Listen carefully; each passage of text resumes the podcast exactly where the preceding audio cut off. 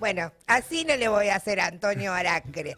El CEO de Singenta para Argentina. También es CEO de Chile, Uruguay, Paraguay y Bolivia. Y además les quiero decir a este Dom que me parece bastante farsante en su discurso inclusivo. ¿Por qué?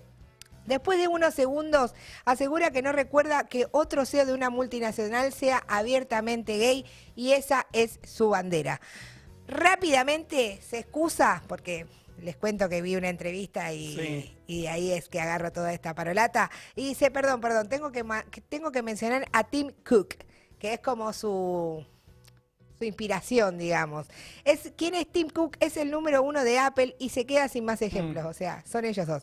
Y él dice, al igual, nadie está obligado a contar que es gay. A mí nadie me obligó a nada, lo hice porque me iba a dar una mayor autenticidad. Ojalá la sociedad evolucione a un punto en el que no sea necesario que, que nadie salga del closet y que no haga falta. A raíz de esto, la entrevistadora le pregunta, bueno, ¿y cómo fue que decidiste salir del closet? Dice, perdón, me senté con mi jefe, el CEO global, y antes de hablar con mi equipo Decidí, decidí, contarlo. Fue una situación muy inspiradora porque él me abrazó de una manera muy positiva, pero sobre todo me dio a entender que era una charla que agradecía, pero que no era necesaria. Fue muy motivante y positivo encima defiende a su jefe. Es decir, encima defiende a su jefe. Ahí estábamos viendo la foto que salió en Forbes, él ahí todo agrandado. Dice, hoy es más fácil ser gay que SEO. Bueno, señor, me parece que usted debería tener algún paseo por Constitución, por Once o alguna provincia argentina donde los datos indican todo lo contrario. ¿Qué hace el señor en esta empresa? ¿Y qué hace la empresa? Es una empresa multinacional suiza de biotecnología, fabricante de productos químicos para la agricultura y actualmente el grupo empresarial de agroquímica más grande del mundo. Tiene sede mundial en Basilea, en Suiza y en centrales regionales de Chicago, Tel Aviv y Shanghái. Sirgenta Group cuenta con unos 49 mil empleados en más de 100 países y tiene una facturación anual escuchen, de 23 millones de dólares. 23 mil, perdón. 23 mil muchos, muchos, millones, millones de dólares. Está a favor de los agrotóxicos. Así, en resumidas cuentas. Este señor está a favor de los agrotóxicos. Es también amigo de Sergio Massa y el año pasado, apenas comenzaba la pandemia, tuvo varias reuniones con él. Y él cuenta, tuvimos distintas reuniones. Él estaba trabajando sobre un proyecto y yo tenía un, perfil bastante avanzado.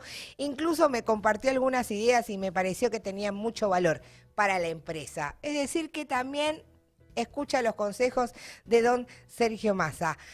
Este CEO está a favor del gobierno en el y también estuvo a favor en el retroceso a chancleta con Vicentín. Dice que fue una medida que estuvo bien haber tomado y ah, se pronunció sobre Vicentín el hombre. Obviamente, obviamente. cuando se, trata business, business. Business es business, hace así el tipo.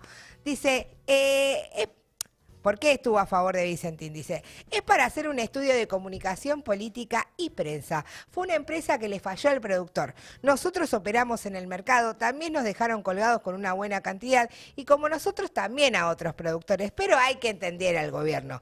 Cuando el gobierno sale al rescate, hubiera sido una buena noticia para el campo si se hubiese comunicado precisamente como un rescate. Lo público y lo privado se juntan para encontrar una solución a mediano plazo y que nadie va a perder. Por eso el gobierno tuvo que retroceder.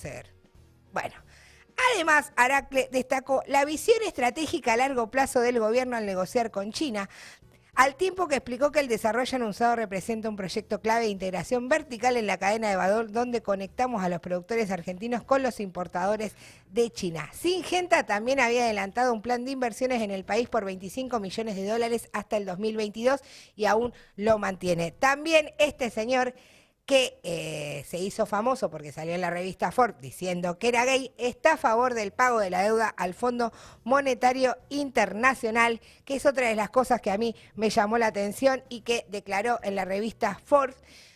¿Por qué agarré a este don? Porque este fin de semana estuvo la Marcha del Orgullo, hubo más de 30 camiones, de esos 30 camiones hubo más de 100 empresas que pusieron plata para que se haga la marcha y ahí hay está el conflicto de intereses entre lo que dice este señor y al menos lo que opino yo y gran parte de la gente. ¿Qué pasa? Stonewall fue un levantamiento anticapitalista, se posicionaba contra la policía, el Estado y la Iglesia. La marcha del orgullo hoy se volvió medio algo festivo, las consignas eran bastante lavadas, solamente decía la marcha oficial la separación de la Iglesia del Estado y el resto era un flyer con distintas empresas. Una de esas empresas es Singenta, con este CEO a la cabeza. Entonces me puse a leer también distintas notas que venimos sacando desde la izquierda diario que hablan de lo que es el pink washing y de por qué el género te une y la clase te separa. Y quiero destacar una frase del periodista Pablo Herón que estuvo hablando sobre qué es el pinkwashing también. Dice, la búsqueda de ganancias y rentabilidad no se detiene en productos o servicios. En una nota de Forbes donde sale el señor también, la responsable de diversidad e inclusión de Accenture, que es una tercerizada como ADECO, en Argentina plantea lo siguiente, nos hace ser más innovadores, competitivos y creativos, ayudando a servir mejores clientes y comunidades. Hay que considerarnos con una ventaja competitiva. ¿Qué mejor que un trabajador LGTBIQ para que le venda a otro un producto o servicio. En el mismo artículo se destaca el ejemplo de Manpower bueno, el género te une, la clase te separa. La realidad de la, de la juventud LGTBI tiene más que ver con la expo joven que acabamos de ver que con la de este señor. Burger King, McDonald's, todos los eh, call centers están abrumados de jóvenes que están diciendo, paste, paren de explotarnos. Los rapis, todas las aplicaciones de A, ahí también está la juventud LGTBI y por eso es necesario el reparto de las horas de trabajo como una de las banderas para terminar con la explotación, para que todos podamos trabajar con un salario igual, un salario igual a la canasta familiar, que nada tiene que ver con el salario que percibe este hombre o con las ganancias que tiene Singenta y que nada tiene que ver con la realidad de nosotros los LGTBI. Por eso quise agarrar a un CEO gay, porque lo gay no quita lo empresario. Alerta spoiler.